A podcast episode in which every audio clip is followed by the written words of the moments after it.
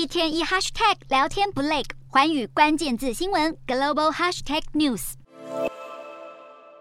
俄罗斯宣布无限期切断北溪一号后，面对俄罗斯这个无限期断气威胁，欧洲能源部长将在九号齐聚讨论紧急应变措施，看看欧洲国家能够如何相互协助。能源价格飙涨引发的经济焦虑也开始在欧洲各地浮现，像是捷克首都布拉格就出现了数万人示威抗议能源成本太高，昂贵的价格也开始反映在民众的家庭账单上。欧洲各国相继宣布能源补助政策来缓解民众的生活压力。瑞典宣布提供两百三十亿欧元的流动资金来补助能源企业，法国政府则是已经支出超过两百六十亿欧元来补助家庭能源账单。德国手笔最大，发放六百五十亿欧元的纾困金来贴补民众日常生活上的能源开销。俄罗斯确定断供天然气后，欧洲冬天的供电也将更吃紧。德国原本有两座核电厂，预计在年底除役，现在能源危机迫在眉睫，德国政府也决定将延后关闭核电厂，为冬季供电预留备用方案。